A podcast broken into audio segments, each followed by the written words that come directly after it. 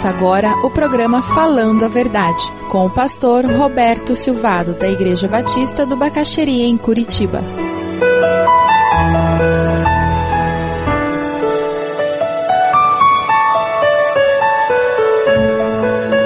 Lucas 8, 43 a 48. Versículo 44, o texto continua. Aquela mulher que resolve perseverar e ela diz: Eu vou continuar lutando, mesmo sem dinheiro, mesmo depois de todos esses anos.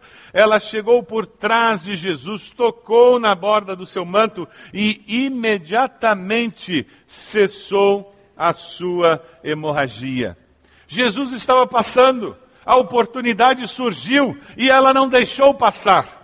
Ao chegar por trás de Jesus, ela se mete no meio da multidão, a multidão que apertava o mestre, a multidão que queria chegar perto dele, e ela coloca entre eles e com muita dificuldade toca no manto de Jesus. Se eles descobrissem que ela estava com uma hemorragia, eles teriam tinham autoridade para matá-la por apedrejamento porque ela era impura e ao tocar nas pessoas para entrar na multidão, ela tornava aquelas pessoas impuras.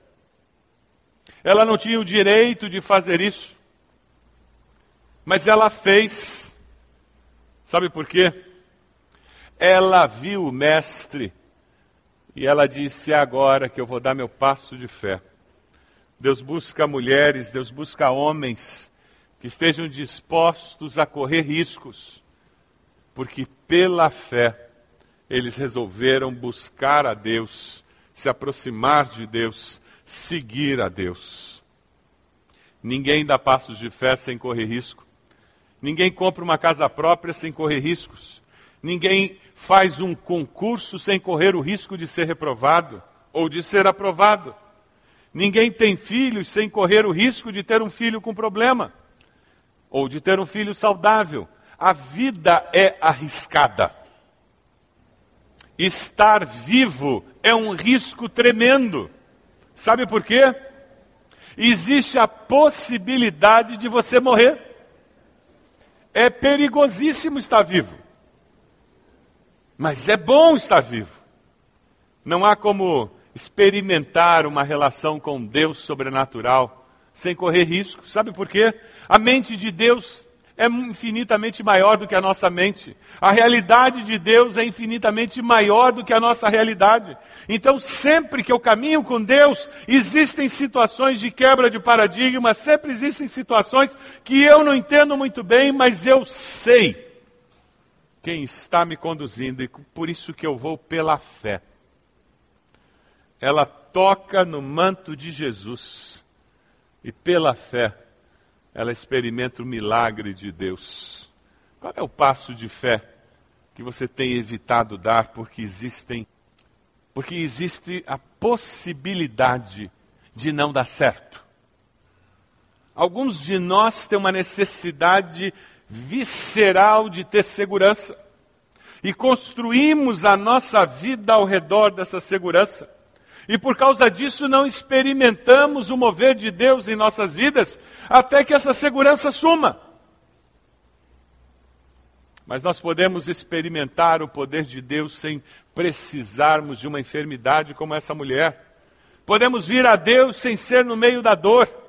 Podemos vir a Deus constrangidos pelo seu amor por descobrirmos que Jesus morreu naquela cruz no nosso lugar por nos amar. E tamanha prova de amor constrange o nosso coração, toca o nosso coração e nos leva a dizer: Deus, como eu posso ser grato? Então ouvimos de Deus: se entregue a mim e me deixe amar os outros através de você. Ela tocou o manto de Jesus. Ela creu que tocar era suficiente. E ela toca o manto de Jesus usando uma crendice da época. Eles costumavam pensar que quando um rabi, um mestre, ele era muito sábio e ele fazia milagres, que se você pegasse a roupa daquela pessoa e levasse e colocasse no enfermo, aquele enfermo seria curado. Se você tocasse na roupa daquela pessoa, você receberia uma graça. Isso era um conceito popular naqueles dias. E o fantástico é que Deus trabalha através dos conceitos populares, mesmo quando eles são incompletos.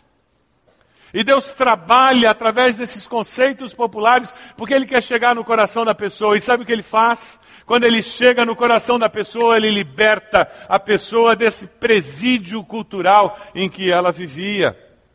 Se essa mulher conhecesse as Escrituras e soubesse que ela não precisava tocar no manto de Jesus para que o poder de Deus a curasse, mas que apenas ela orar com fé e pedir a Jesus que o fizesse, ela seria curada. Ela nem teria entrado no meio da multidão.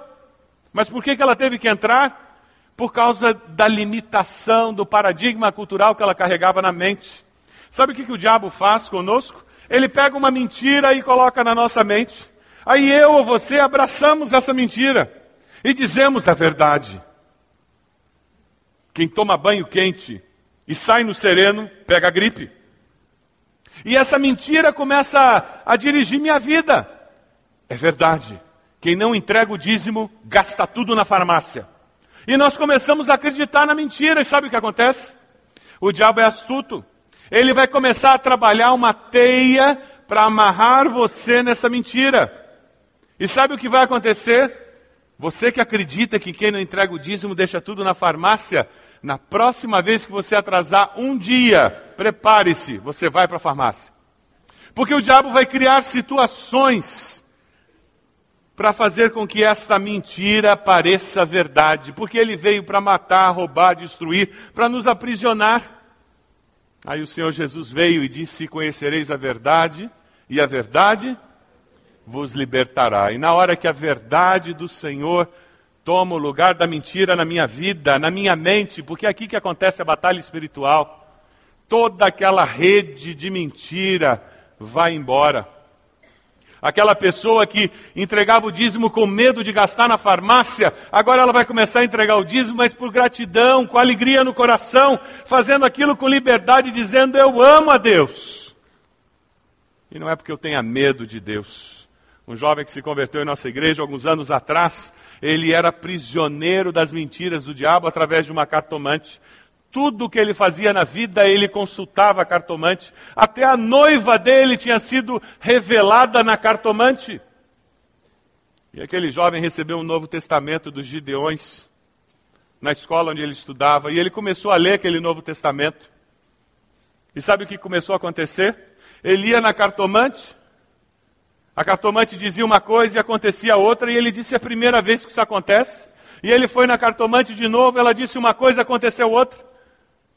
E ele começou a dizer o que, que está acontecendo, e ele falou para a cartomante, ela disse, eu não sei, o que, que você anda fazendo?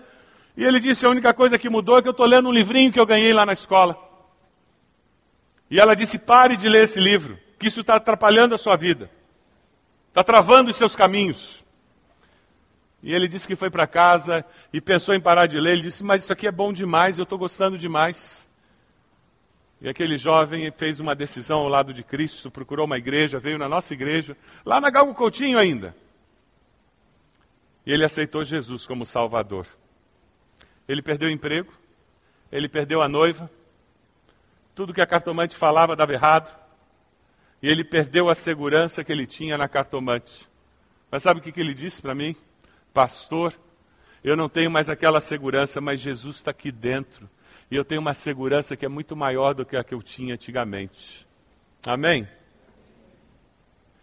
Jesus tirou a mentira e aquela rede que prendia aquele jovem e substituiu pela liberdade que ele tem em Cristo.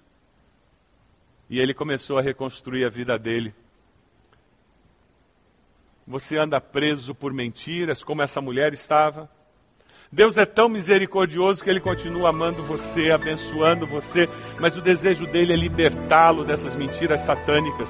É por isso que a gente fala tanto em estudar a Bíblia na nossa igreja, por isso que a gente tem, nós precisamos da palavra e da liberdade que a palavra dá para vivermos a relação com Jesus em toda a sua plenitude.